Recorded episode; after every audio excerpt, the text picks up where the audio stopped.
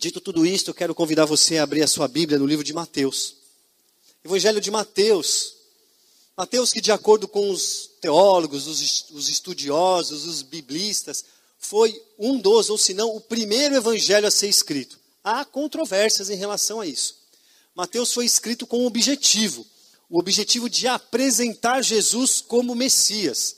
Mateus era judeu e ele tinha como objetivo da sua carta, da sua epístola, apresentar Cristo para os outros judeus como ele, que não criam que ele era o Messias, por motivos óbvios. A mentalidade, o mindset, a perspectiva de Messias que os judeus tinham, não era de alguém que tinha morrido e eh, por ter sido condenado à cruz do Calvário, mas sim um libertador, um guerreiro, alguém que viria para redimir Israel né, nesses termos. E Jesus, todo mundo sabe, veio para contrariar as estatísticas. E eu vou ler apenas um versículo, o 19 do capítulo, do capítulo 4. E é um versículo bastante conhecido de todos nós. Diz assim, Mateus capítulo 4, verso 19. E disse-lhes, e já já eu vou dizer quem disse isso: Vinde após mim, e eu vos farei pescadores de homens. Antes de começar a explicar, expor o texto, eu fui ler essa mesma passagem em algumas outras versões da Bíblia. E as que eu pesquisei, a passagem é a mesma. Isso é muito interessante para ver como que essa passagem é importante, ela não muda. Então, na, na, na, na versão Almeida, revista atualizada, na Bíblia King James atualizada, na New American Standard, também a mesma versão. Esse versículo é igual nessas três versões. Isso é importante, porque esse, esse versículo a gente consegue extrair muita informação e muita aplicação prática para a nossa vida. Mas deixa eu falar um pouco do que envolve esse contexto. Esse contexto envolve um cenário de pescaria. Literalmente de pescaria. Quando eu falo em pescaria, eu fico lembrando das vezes que eu fui pescar. Não sei pescar. Fui uma vez tentar pescar só. Lembro quando eu trabalhava numa empresa lá em São Paulo, nos anos 2000, eu acho. Foi isso? Não, foi nos anos 90 ainda. A turma do escritório fez uma, uma como é que fala? Uma excursão para uma pesca marítima. E fomos nós pescar em alto mar, no litoral norte de São Paulo. É, aquela experiência toda. Subimos no barco e quando chegamos em alto mar, a gente era uns 10, 12, todo mundo passou mal. Ninguém pescou nada. Voltamos, gastamos dinheiro, não pescamos peixe nenhum e voltamos para casa todo mundo mareado. Colocaram aquelas pulseirinhas na gente, sabe aquelas coisas que os cariocas iam falar? Isso é coisa de paulista, não sei o que lá. Então a minha experiência com pesca negativa. Mas me lembro também, é, no período que eu viajei muito o Brasil, fazendo congresso, acampamento, quando eu ia para a região do Pantanal, do, do Centro-Oeste, Viajei muito São Paulo, é, Campo Grande, às vezes ia de ônibus, às vezes ia de avião, cipó, barco. O que tinha para a gente ia. Eu me lembro que na estrada, quando a gente parava, no caminho para Campo Grande, a gente ia pela, pelo interior de São Paulo, ia rasgando o interior assim, até chegar na divisa, passava por cima de uma ponte enorme assim que dividia os estados, era um tempão, lá para a região da, da, da, da, cidade do presbítero Tony. Tony mora para aquela, é daquela região lá. Eu via aquelas caravanas de pescadores, gente com é, clube da pesca, gente que ia com camiseta, polo, tinha logo, os caras iam todos, ou então eles voam, às vezes eu pegava o pessoal voltando, caixas e caixas de peixes, assim, que os caras pescavam. Então, é, esse cenário de pesca era o que envolvia esse texto aqui. O que tinha acontecido? Jesus estava andando à beira do mar da Galileia. Esse mar, que também pode ser conhecido como o, o lago de Genezaré ou o mar de Tiberíades. Na verdade, não é um mar. É um grande lago de água doce, que tem uma, na, na no seu, na sua margem, uma, a, a, a, distância maior assim de uns 19 quilômetros. Esse mar é, da Galileia hoje, geograficamente, ele fica é, localizado na divisa entre Israel a Cisjordânia e a Jordânia. E ele era um, um lago de água doce, mas ali era praticado a pesca. A pesca que era uma cultura de subsistência, que era realizada por pescadores que, extra, que tirava ali daquele lago o próprio sustento, o seu ganha-pão, a comida para pôr no, na, na mesa, mas também servia como uma atividade econômica. E eles podiam vender aqueles peixes e receber algum dinheiro para poder ter algum tipo de sustento. Então Jesus caminhava por ali. E aí ele se depara com um grupo de pescadores. E ele diz para esses pescadores: Olha, é, vinde após mim e eu vos farei pescadores de homens. Esse é o contexto. Agora, interessante que nesse capítulo 4 ainda, se você for lá em cima no capítulo 4, você vai ver que o texto começa com Jesus sendo tentado no deserto. Os 40 dias, onde Jesus é tomado por Satanás, é levado para o deserto, e ali ele fica jejuando 40 dias e 40 noites, ele é tentado, ele vence a tentação, e aí ele volta, a, perícope, a perícope muda, e ele volta, e ele vai, ele, ele vai morar na Galiléia, especificamente em Cafarnaum, e isso confirma uma, uma profecia do Antigo Testamento. E ali era uma região de trevas, uma região que carecia da luz. E o que Jesus começa a fazer? Jesus começa a anunciar o reino dos céus. Jesus começa, ele inaugura o reino de Deus na terra. E ele prega o arrependimento. E ele começa a convocar pessoas para fazer isso junto dele. Esse é o contexto dessa passagem. Agora, o que chama atenção é como Jesus faz isso e, e, e quem ele chama para acompanhá-lo. Então a gente está falando de pescadores. Quem eram esses pescadores? Eram pessoas iletradas, pessoas que não tinham, é, não, não, não detinham conhecimento ou muito conhecimento. Não dava para comparar essa classe com os escribas, os fariseus, que eram, que eram doutores da lei. Muito pelo contrário. Esses caras eram rudes, toscos, uns chureques da vida, assim. Eles eram brutos, porque eles lidavam com a pesca. Imagina, naquele período, o que era ser um pescador.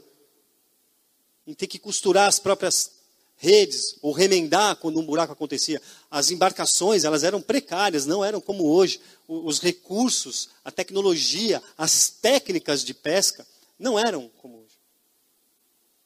E nesse exato momento aqui que acontece, esses caras tinham passado a madrugada inteira pescando e não tinham recebido nada, não tinham colhido nada. Lá em Lucas a gente vai ver isso daí. Lucas capítulo 5, Lucas é mais detalhista sobre essa pesca maravilhosa, sobre esse chamado dos, dos discípulos, e ele detalha a pesca maravilhosa. E Jesus, um nazareno, um carpinteiro que também não entendia nada de pesca, Lá em Lucas ele diz que ele pede para os caras irem para o lado onde as águas são mais profundas e jogar as redes de novo. E eles obedecem.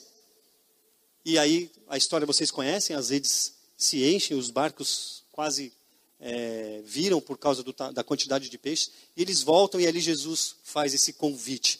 Jesus convoca aqueles homens para serem, não serem mais pescadores de peixes, mas sim pescadores de homens. E aí o versículo diz assim: E disse-lhes: Vinde após mim. E esse vinde após mim é interessante, que é um convite. É um convite de Jesus. Vinde após mim. Me segue. Venha ser meu seguidor. E ele faz isso para as pessoas mais improváveis da época, como eu disse aqui, pescadores. Se fosse nos dias atuais, quem vocês acham que seriam aqueles que, seriam, que deveriam seguir Jesus para falar do Evangelho? A gente pensa muito nesse, nessa capacitação, nessa preparação, mas ali não houve nada disso. Jesus quebra todo o protocolo e pega aqueles caras de forma inesperada. Mais interessante é a resposta deles, né? Eles o texto continua depois do versículo 4 e diz que eles imediatamente, eles largaram as redes e eles seguiram Jesus. É difícil de contemplar isso, de imaginar essa cena. Porque, deixa eu falar, eu não ia conseguir seguir Jesus agora sem mandar uma mensagem para Tarsila e falar, oh, estou indo, tchau. Entendeu? Não dá. Mas a gente crê na soberania das Escrituras e, eles, e ela é categórica. Os caras largaram tudo, deixaram tudo para trás e foram. Esses improváveis, esses pescadores. Agora é interessante os desdobramentos dessa ação, os desdobramentos desse chamado e da aceitação desse chamado. Porque não tem preparo, não tem garantia, não tem certeza nenhuma, não tem planejamento. Andar com Jesus, você pode fazer todo o planejamento que você quiser, mas na prática vai ser bem diferente. E se os irmãos me permitem contar uma história pessoal, pessoal minha, para ser redundante aqui, uma, uma, uma história pessoal minha, contar rapidamente como foi, como se concretizou na minha vida essa transição para o chamado ministerial. Me converto há 21 anos atrás, num carnaval. Num evento de carnaval para jovens, num acampamento. Pouco mais ou menos de um ano, em 2000, eu vou ter uma experiência em loco naquele acampamento para servir e viver o reino de Deus ali. E aquilo mexe com a minha cabeça, meu coração. Eu fico sem dormir. Eu ouço a voz do Senhor. E aí eu passo cinco anos da minha vida num dilema entre largar uma segurança, largar as redes, largar a pesca, largar aquilo que me traz sustento, que me traz garantia, que me traz estabilidade e viver na interrogação. Cinco anos. Eu cheguei a pedir demissão do meu trabalho, não aceitaram. Lá em 2001, mais ou menos. 2000, 2001. Não aceitaram. Meu, meu, meu meu chefe falou: cala a boca, senta aí, fica quieto segue a vida. E graças a Deus que eu fui me aconselhar com o pastor da igreja onde eu estava frequentando, ele falou: olha, antes de você ser um cristão, você é um cidadão também. Você tem responsabilidade, você precisa pensar melhor. Eu passei cinco anos amadurecendo o meu chamado. E eu passei cinco anos planejando, fazendo planilha. Eu nem sou da área financeira, eu sou da área administrativa, mas eu fiz planilha para racionalizar. Fiz um projeto nem sei onde está essa planilha hoje. Até que um dia eu decidi. Fui lá, entreguei meu cargo e as coisas aconteceram. E aí eu fui viver na prática. O que era isso? Ser um seguidor de Cristo de tempo integral. Porque na minha cabeça, hoje eu penso diferente, mas na minha cabeça, eu só ia conseguir ser isso que eu entendia nas Escrituras e que mexia comigo e me remetia à minha, à minha, à minha conversão se eu servisse a Cristo integralmente. Essa era a minha história, o meu chamado. Era, eu, eu, eu tinha plena consciência disso.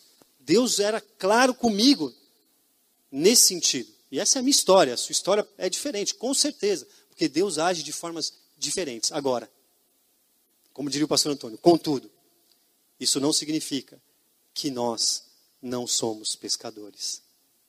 Porque todos nós podemos ser pescadores. Deixa eu repetir e melhorar. Todos nós devemos ser pescadores. E me vê, eu sou o, a trigésima terceira pessoa depois de ninguém, não vai. Quanto mais improvável você se sente, mais capaz você é. Porque deixa eu falar um negócio para vocês, muito importante. Se hoje você está aqui, se hoje você tem a consciência do pecado, se você hoje tem a consciência de que esse Deus que a gente acabou de louvar, que a gente celebrou a ceia, Ele é soberano, Ele te alcançou, a sua graça, por Ele ser misericordioso, gracioso, amoroso, Ele te resgatou, Ele, te, ele tirou de você toda a condenação, ele te trouxe para a sua maravilhosa luz e hoje você tem a certeza da salvação, da vida eterna. É porque esse Deus fez um movimento até você. Não tem mérito nosso. E Ele quer te usar. Ele quer te usar. E a gente pode pensar, alguns mais críticos, mas Ele é Deus, Ele é soberano. Se Ele fizer assim, Ele pode convencer. Pode, é verdade. Mas é aí é que, é que entra a beleza desse Deus Criador. O fato de Deus ter essa disposição, fazer esse movimento até nós, é mais uma prova da relação dele conosco, da importância que ele dá para essa relação de criador e criatura. Ele nos convoca, ele nos conclama, ele nos chama para sermos cooperadores, participantes dessa obra maravilhosa que é a obra da redenção, que é o anúncio das boas novas.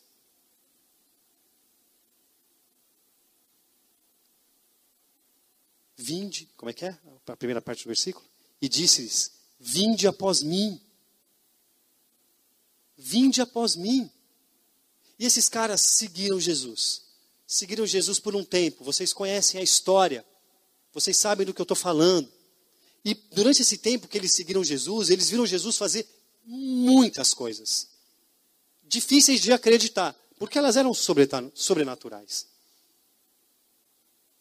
Sem dúvida nenhuma, sem dúvida alguma, interrogações, questionamentos, dúvidas passaram na mente e no coração desses caras. Tanto é que hoje o pastor Antônio pregou sobre o texto da crucificação de Jesus, em João 19. E ele leu lá no capítulo 20, 25, 24, que Jesus olha da cruz e fala com Maria e com João. De todos os discípulos dele, só é relatada a presença de João. Esses discípulos não seguiram ele até a cruz, por não entenderem o papel deles. Mas pós-morte de Jesus, pós-crucificação, e a ressurreição de Cristo, quando Cristo aparece para eles, aquilo fez tanto significado para eles, que hoje todos nós somos alimentados por esses peixes que esses pescadores pescaram. E outros pescadores que vieram após eles. E assim é um ciclo contínuo. Hoje, nesse tempo atual, nós somos os pescadores. Eu e você. Não existe chamado específico. Ser pastor, missionário, é um ofício. Antes de ser pastor e missionário, eu, eu tive outros ofícios. Tenho vontade até de desenvolver outros ofícios mais para frente, ficando mais velho. Hoje o meu ofício é o pastorado, o qual eu decidi fazer depois de uma experiência que eu tive com Cristo. Aqui a gente tem advogado, médico, fisioterapeuta, psicólogo, professor, engenheiro, profissional liberal. Temos de tudo aqui, cada um no seu ofício, mas todos nós, pescadores. Pescadores. E olha que interessante isso, olha que interessante isso. Esses caras, pós-morte de Jesus, Ninguém conhecia esses caras. Eles eram conhecidos como aqueles que andavam com Jesus. Pós-morte de Jesus, mais para frente, algumas décadas mais para frente, eles começaram a ser chamados de cristãos. Não foi antes, foi depois. E por que, que eles eram chamados de cristãos? Porque eles repetiam, eles copiavam, eles faziam as mesmas coisas que Cristo fazia, as mesmas atitudes, os mesmos hábitos, as mesmas palavras, o mesmo procedimento. E, a, e as pessoas, que hoje, aqui na nossa linguagem, a gente, chamava de, a gente chamaria de mundo, ou de sociedade, eles começaram a chamar aqueles caras de cristãos. Olha lá os cristãos. Olha lá os pequenos cristos. Olha aqueles caras que seguiam Jesus. E o testemunho vivo deles. Eles eram Paulo diz que eles eram cartas vivas. Convencia, eles pregavam arrependimento e que o reino dos céus estava presente. Era uma nova ordem mundial. E isso atraía de forma sobrenatural, porque aí quem faz o processo é o Espírito Santo de Deus, atraía pessoas para o cristianismo. Por isso que a gente viu a igreja crescer do jeito que cresceu, lá em Atos. Por isso que a gente viu que lá, numa tacada só, Pedro batizou o quê? 3 mil pessoas, numa tacada só. As pessoas vinham chegando, porque elas tinham necessidade daquela mensagem. E deixa eu falar uma coisa para vocês. Atualmente, a necessidade não é diferente. A essência da necessidade não é diferente. as demandas podem ser outras. Mas a essência, aquilo que faz sentir falta, é a mesma. Sabe por quê? Porque nós somos humanos. A nossa natureza é a mesma natureza dos seres humanos do primeiro século. Ou tem alguma coisa diferente, doutora Cláudia? Por sermos seres humanos? Não tem. Mudou alguma coisa na genética aí? Alguma coisa? Não. Nós somos seres humanos. Possuímos a mesma demanda de alma. O mundo está tão perdido quanto no primeiro século. Existem peixes no aquário. Ou melhor, peixes no mar para serem fisgados. Hoje e agora. Então, quanto mais improvável você se considera, eu quero te dizer que é aí que Deus opera a sua graça e a sua é, soberania. Porque não depende de nós, depende da ação dele em nós.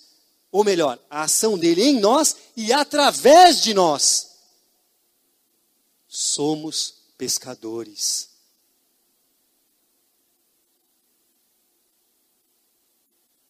A cruz é a vara de pesca. E o anzol é o evangelho, a palavra de Deus, a qual ela é irresistível, porque se ela alcançou, se ela é eficaz, se ela faz sentido para você e para mim hoje, é certeza que ela faz sentido para qualquer outra pessoa que está aí fora. A nossa vida, o nosso procedimento, o nosso testemunho, as nossas palavras, os nossos hábitos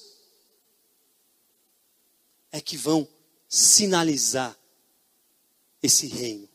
Lembra que eu falei que eles eram conhecidos por serem cristãos, porque as pessoas viam e intitulavam eles como cristãos? Hoje, atualmente, ocorre diferente. Hoje nós chegamos e falamos: nós somos cristãos. Eu sou cristão. Eu sou crente. Eu sou evangélico. Nós, no alto, nós nos autodenominamos. É interessante que eu não vejo ninguém falar assim, aqueles ali são cristãos. Ó, tá vendo aquele grupo ali, lá no Itaiangá? Aqueles caras ali, eles são crentes. Eles são testemunhas vivas de Jesus Cristo. Eu não vejo mais isso. E aí eu fico pensando, por que que essa ordem mudou? E eu me lembro também de um exemplo pessoal, me perdoem usar exemplos pessoais, mas é a minha forma de pregar, de usar metáforas e trazer experiências reais, trazer para o texto e tentar fazer uma conexão. De maneira nenhuma, de, sobre, de, de modo nenhum aqui, é, colocar algum tipo de glória para mim, não, não é isso. Mas enfim, eu me lembro das vezes que eu viajava e eu era simplesmente um. Eu ia, eu ia porque eu obedeci o chamado. Eu caí na estrada em 2000 e parei em 2016, 15, quando eu vim para cá. E aí eu chegava nas igrejas, no interior do Brasil, nas cidades, e as pessoas vinham me chamavam de pastor. Falava, não sou pastor, pastor é aquele ali. Ó. Tinha um menino no grupo que era pastor, que tinha feito seminário. E aí, eu, e aí era a minha crise de eu achar que eu só podia servir a Deus se eu, se eu fosse pastor. Eu um dia, numa, nessas igrejas tipo Assembleia de Deus, assim, não vou lembrar exatamente qual igreja que era. uma senhorinha veio assim, me, me trouxe alguma coisa, não vou lembrar, me deu um presente, não sei se foi um, um marca-texto ou uma revistinha, alguma coisa ela me deu. Uma senhorinha, enrugadinha, assim, ó, toda enrugada, saia, aquele estereótipo. E ela me chamou de pastor, e eu fui cair na besteira de falar para uma senhora, ô oh, senhora, eu não sou pastor. Ela falou, meu filho, ela pegou na minha mão e falou assim, não é você que diz se você é pastor ou não. É Deus que te capacita. E quando Ele faz isso, o que sai de você é o que a gente enxerga. E eu vejo você, pastor. Ali eu me acabei em lágrimas. Ser cristão não é nós nos autodenominarmos. Eu sou de Cristo. Porque, sabe o que, que Jesus Cristo diz, nos últimos, disse para os discípulos? Uma das últimas orientações que ele passou para os discípulos, ele disse assim, está lá João 15, se eu não me engano. Ele disse assim: Se praticardes as minhas palavras, se vocês fizerem tudo o que eu estou falando, todos, todos dirão que sois minhas testemunhas. Somos pescadores, não por opção, mas por vocação. E quem nos vocacionou é aquele que veio antes de nós, o maior vocacionado de todos, Jesus Cristo de Nazaré. Então, nós não podemos desprezar essa vocação em Cristo, de sermos pescadores. E eu não estou dizendo aqui que você tem que largar tudo na sua vida e ir para o campo. Não é isso. Eu estou dizendo para você que se essa graça maravilhosa, esse amor extraordinário, ágape, sacrificial, ele faz sentido para você. Significa que você tem uma vara e um anzol na mão. E você precisa usar a sua vida para praticar e para pescar. A segunda parte do versículo diz assim: E eu vos farei pescadores de homens.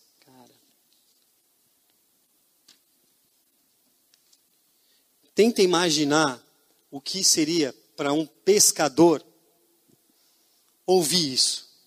Mas eu pesco peixe.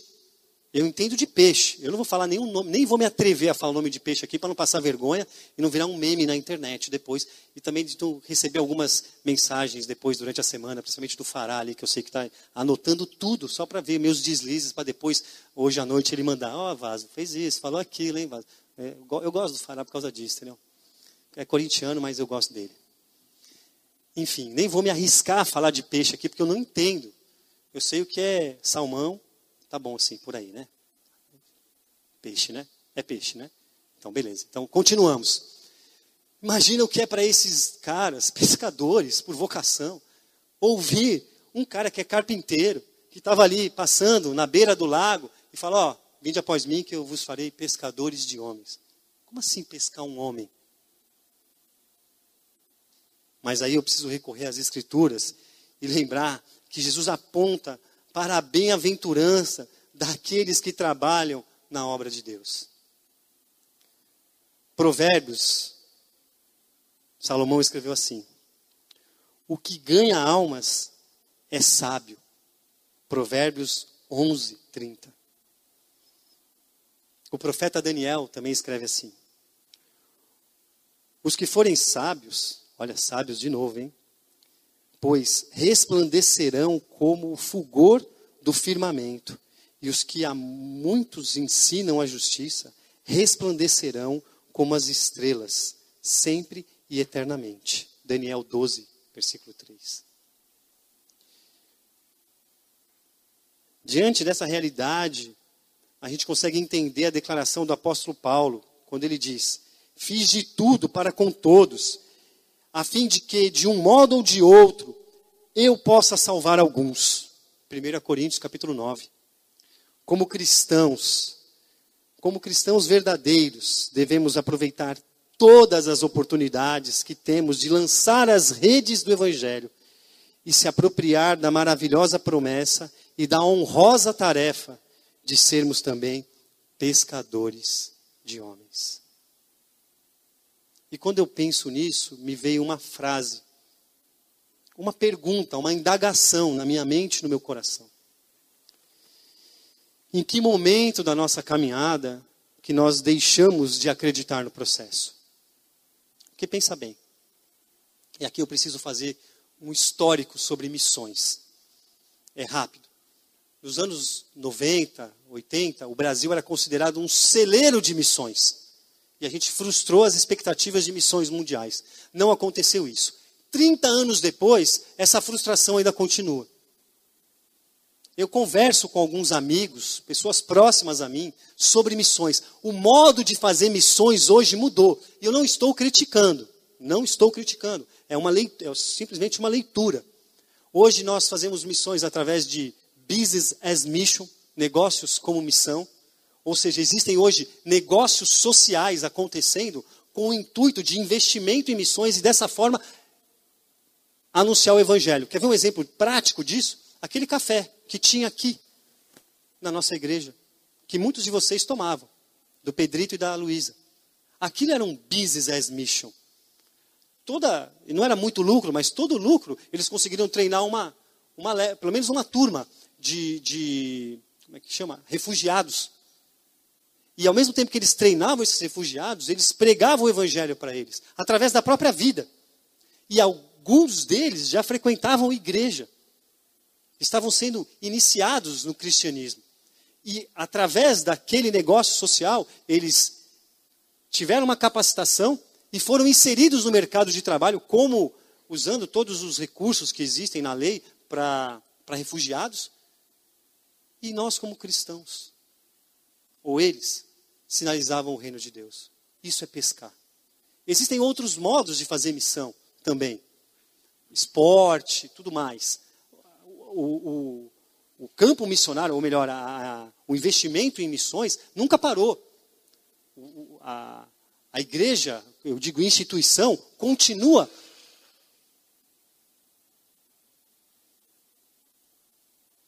Deu um curto ali, mas acabou já. Acabei de ver a igreja como, como instituição continua, como é que eu vou dizer, é, avançando, pregando o evangelho e vai continuar. E vai continuar. Então, neste, só que neste processo, neste processo, em algum momento, ou melhor, nesta caminhada, em algum momento, nós deixamos de confiar no processo. E o que é deixar de confiar no processo? É no processo de que Deus tem interesse em nos usar na sua obra. Como pescadores. Porque esse chamado dos discípulos, esse chamado que eles receberam lá atrás, ele serve para mim e para você. A partir do momento que nós temos um encontro com Jesus Cristo, um encontro real e verdadeiro com o Evangelho da graça, nós somos convocados para sermos pescadores de homens, pescadores de almas. Não podemos fugir disso. Agora, sem ser religioso, sem ser legalista, sem ser criterioso, sem querer colocar um jugo desnecessário em cima dos meus ombros e dos seus ombros. A leitura que eu faço é que nós nos esquecemos dessa comissão. Nós nos esquecemos dessa, por que não dizer, responsabilidade. Nós nos esquecemos dessa missão Deus está em missão em nós e através de nós.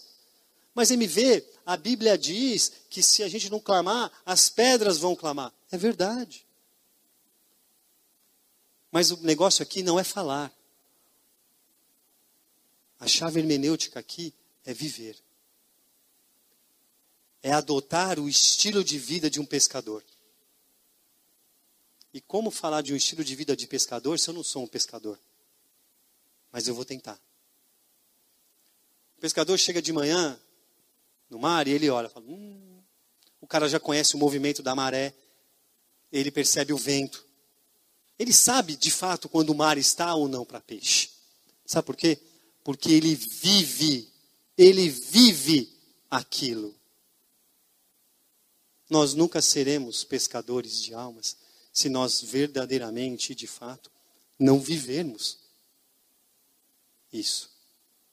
Não nos prepararmos, não praticarmos isso. Isso tem muito a ver com a nossa vida hoje. Porque se as pessoas nos veem como cristãos, como é a, galera do futebol que eu, que eu jogava, ah, oh, não fala palavrão não, porque o MV está aí do lado. Se for só esse, a consider, se for essa a, a relação, só não vamos falar palavrão porque o MV não gosta, o MV não fala, porque ele é cristão. Que diferença é essa? Que ação é essa? Que atuação é essa? Devemos. Olha, Deus, ali naquele momento, no capítulo 4 de Mateus, os caras largam as redes, largam as redes e seguem Jesus. Seguem Jesus. Eles, eles viram Jesus operar milagres, eles viram Jesus curar, eles viram Jesus expulsar demônios, eles viram Jesus se autodeclarar: Eu sou o Messias. Quem vê a mim, vê o Pai. E demorou um tempo para esses caras entenderem. Então, para mim, o que acontece, a leitura que eu faço da, da, da, da, geração moderna, e eu me incluo nisso, é que nós conhecemos a verdade, nós sabemos do que ele é capaz, mas nós não confiamos no processo a qual ele nos comissionou.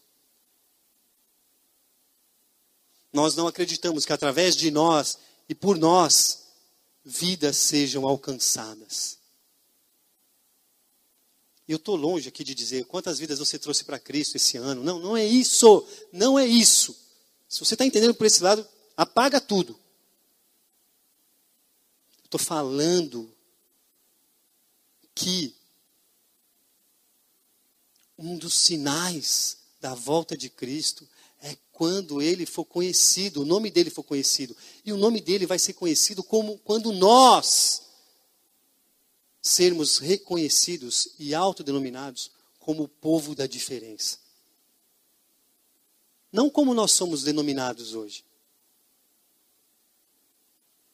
Como o povo da corrupção, o povo que extorque, a igreja que tira dinheiro dos pobres, ou a, a fatia da, da do eleitorado que elegeu um governo. Ridículo isso.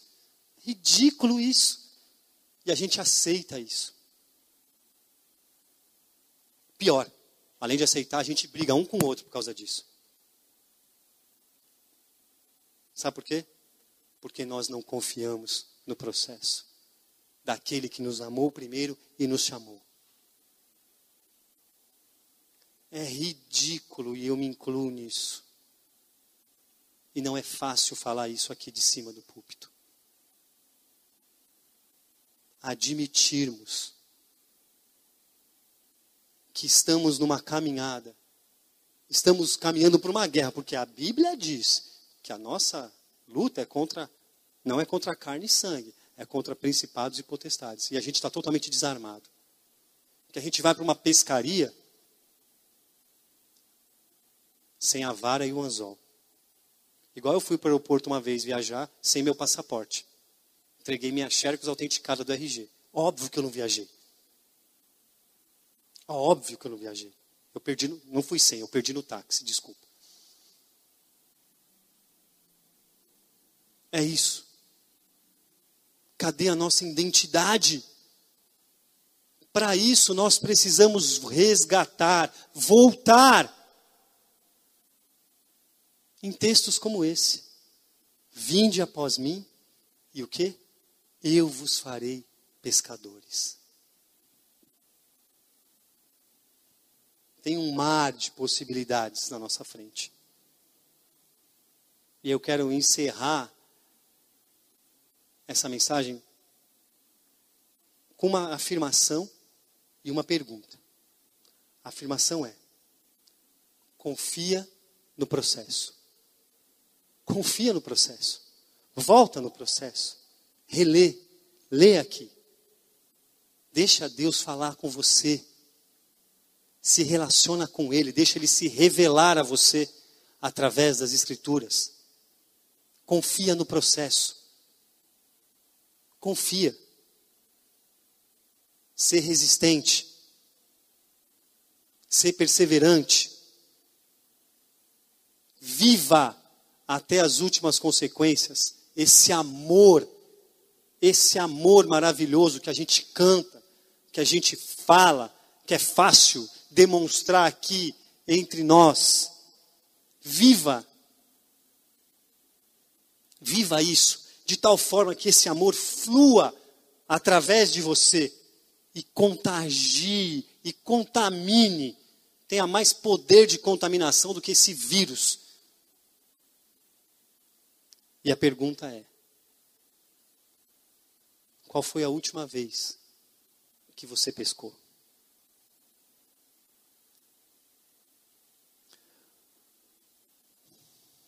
Porque é capaz da gente estar tá aí na caminhada, ó, na luta, que não é fácil, eu sei. Não é fácil viver hoje em dia, não é mesmo. Mas a gente nem abre espaço para as possibilidades de sermos pescadores de almas. A gente está mais preocupado é com as coisas do hoje, do agora. E aí eu, me, eu recorro àquele texto de Mateus 6, palavras do Senhor Jesus, que diz assim: Não andeis ansiosos por coisa alguma. Antes, buscai em primeiro lugar as coisas do reino de Deus e a sua justiça. Eu arriscaria dizer que nesse processo nós precisamos ajustar o nosso foco das nossas prioridades e do, do nosso estilo de vida. Há quem diga, existem teólogos, pensadores cristãos que dizem que o cristianismo não é uma religião, e sim um estilo de vida. E eu gosto muito disso, porque a religião ela, nos, ela serve para religar algo que foi quebrado. No cristianismo, Cristo ou Deus vem ao nosso encontro e estabelece uma conexão direta através do Espírito Santo. Então não tem nada que religar. Cabe a nós vivermos de tal modo seremos reconhecidos como seguidores daquele que nos chamou, que nos comissionou e que nos convida para pescar. Seja um pescador de almas. Deixa eu falar um negócio para vocês. Deus tem interesse, sim, em usar a sua vida e a minha vida. Como? Eu poderia te dar milhares de exemplos, mas Ele é soberano. E Ele sabe como fazer isso melhor do que eu. E eu não tenho resposta para todas as perguntas. Nem Deus eu acho que tem. Mas Ele sabe como agir com cada um de nós. Sabe por quê? Porque Ele é o proprietário. Ele detém o manual do proprietário. Ele sabe aonde é que estão tá os nossos defeitos. Ele conhece as nossas limitações. Mas além de tudo isso, Ele conhece o nosso potencial. E Ele sabe do que nós somos capazes. Sabe por quê? Porque nós fomos criados à Sua imagem e semelhança. Somos cooperadores de Cristo nessa missão. E Cristo está em missão, Deus está em missão. Vamos juntos nessa. Para finalizar, eu vou contar uma história minha também. Hoje eu abusei. Eu caí numa missão em 99 uma missão que trabalha com jovens. E aí, no segundo ano de missão, eu era responsável por alguns eventos lá e eu fui fazer uma camiseta, sei lá, alguma coisa, tive que mexer no logo da missão. Eu nunca tinha reparado que é um, o logo é um J, um, o presidente lá tinha desenhado tudo. E eu nunca tinha reparado que a perninha do J, assim, na, na, na aqui na pontinha do J, era um anzol. Eu só fui reparar porque teve que mandar para gráfica esses negócios, mexer em, em imagem. E eu falei, caramba, estou aqui há dois anos e eu nunca, e eu nunca reparei que esse J aqui é em forma de anzol. E aí eu fui conversar com o presidente da missão, que tinha desenhado o logo. Falei, por que, que você o que, que te inspirou a desenhar esse logo? Aí ele falou, quando eu era jovem, a gente tinha vontade de pregar Jesus para todo mundo. Porque lá na década de 60, era essa a mensagem. Que você tinha que se arrepender, que você tinha que aceitar Jesus. A gente sabia evangelizar sim. Então a gente ia para as ruas, para a rua direita lá em São Paulo, e tocava contrabalde, que é um, é um balde com uma tripa, com um cabo de vassoura e uma tripa de mico. E cara faz assim e sai um som, se chama contrabalde. Em plena ditadura militar, os caras pregavam Jesus na rua direita, no centro de São Paulo, e nunca foram presos. Nunca tiveram resistência. Olha só, hein? Enfim. E, e aí, quando eu tive a ideia da missão, do JV, tudo, eu desenhei. Ele é desenhista. E, a, e, e o, o J da missão e, e o, em forma de, de anzol, para a gente não se esquecer, para não, nós não nos esquecermos que nós somos pescadores. Que a nossa missão é pescar vidas para Cristo. E aí ele foi e me deu um anzol. Ele me deu um anzol. E eu guardo esse anzol até hoje. Eu procurei esse anzol por tudo na minha casa. Quer dizer, procurei mais ou menos, porque eu não queria ficar mexendo em caixa e caixa. Fiquei com preguiça. Mas eu ainda trago esse anzol. Eu tenho esse anzol guardado faz 20 anos. Um anzolzinho desse tamanho assim. E ele falou assim: ó, vou te dar esse anzol, MV. Para toda vez que você se lembra, toda vez que você vê-lo, você se lembrar que a sua missão é ser um pescador. Eu pensei até em comprar um anzol para distribuir para cada um aqui hoje. Eu falei, não, é demais. É abusar da, da boa vontade dos meus irmãos. Eu gosto dessas simbologias. Porque isso me faz lembrar a minha história.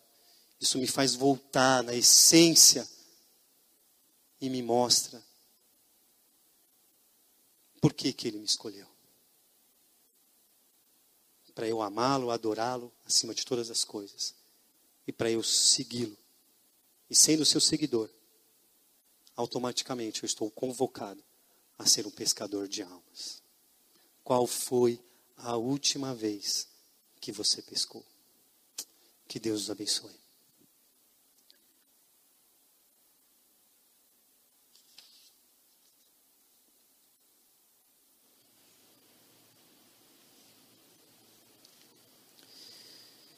Senhor Jesus,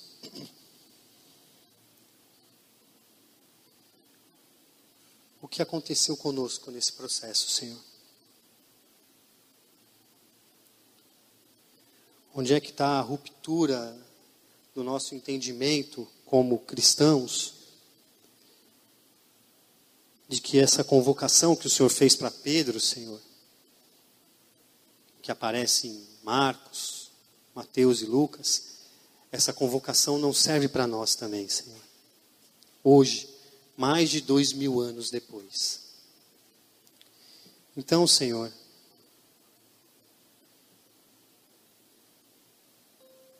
quero orar nesse momento, Senhor. Clamando a Ti para que voltemos à essência da adoração que voltemos à essência do princípio do Evangelho e dessa forma não nos esquecemos, Senhor, ou não nos esqueçamos de que precisamos confiar no processo.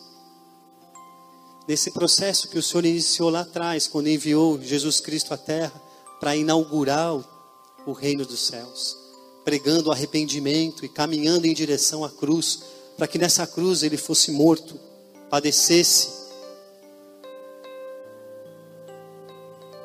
e depois de três dias ressuscitasse dessa forma, vencesse a morte e garantisse a todos nós vida eterna e salvação em Cristo Jesus. Existem pessoas perdidas por aí, Senhor. Existem pessoas famintas em conhecer o doce Cristo. Nós sabemos que o Senhor é, é soberano e pode se revelar a elas, mas nós também sabemos, Senhor, que nós, eu e meus irmãos, eu e minhas irmãs, podemos participar desse processo. E a gente só precisa usar a nossa própria vida para mostrar para eles o que é e quem é Jesus Cristo de Nazaré. E quando isso acontece, Senhor, um universo de possibilidades se abre, Senhor. Portanto, Senhor, ajuda-nos, nos dê intrepidez, perseverança, compromisso, Senhor, de sermos cristãos genuínos e autênticos num mundo tão caído, Senhor.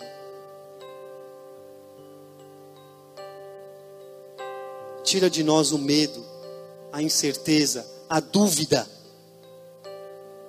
Não nos deixe duvidar, Senhor. Porque por mais improvável que sejamos, o Senhor nos adiciona no processo.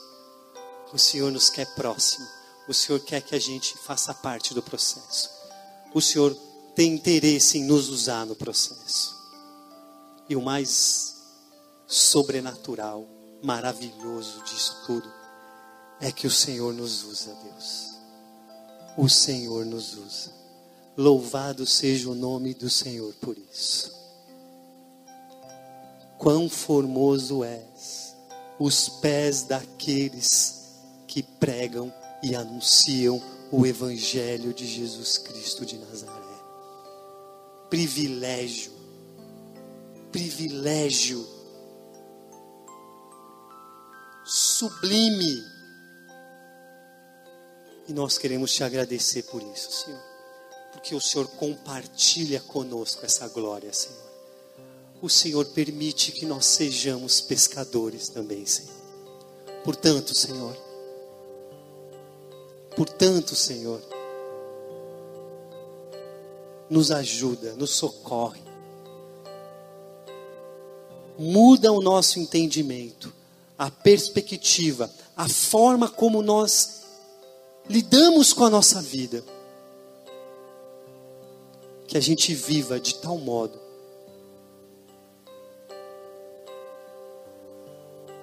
que um pescador vive, Senhor. Quando a gente acorda de manhã, a gente olha para esse mar, essa imensidão e fala: Hoje o mar está para peixe.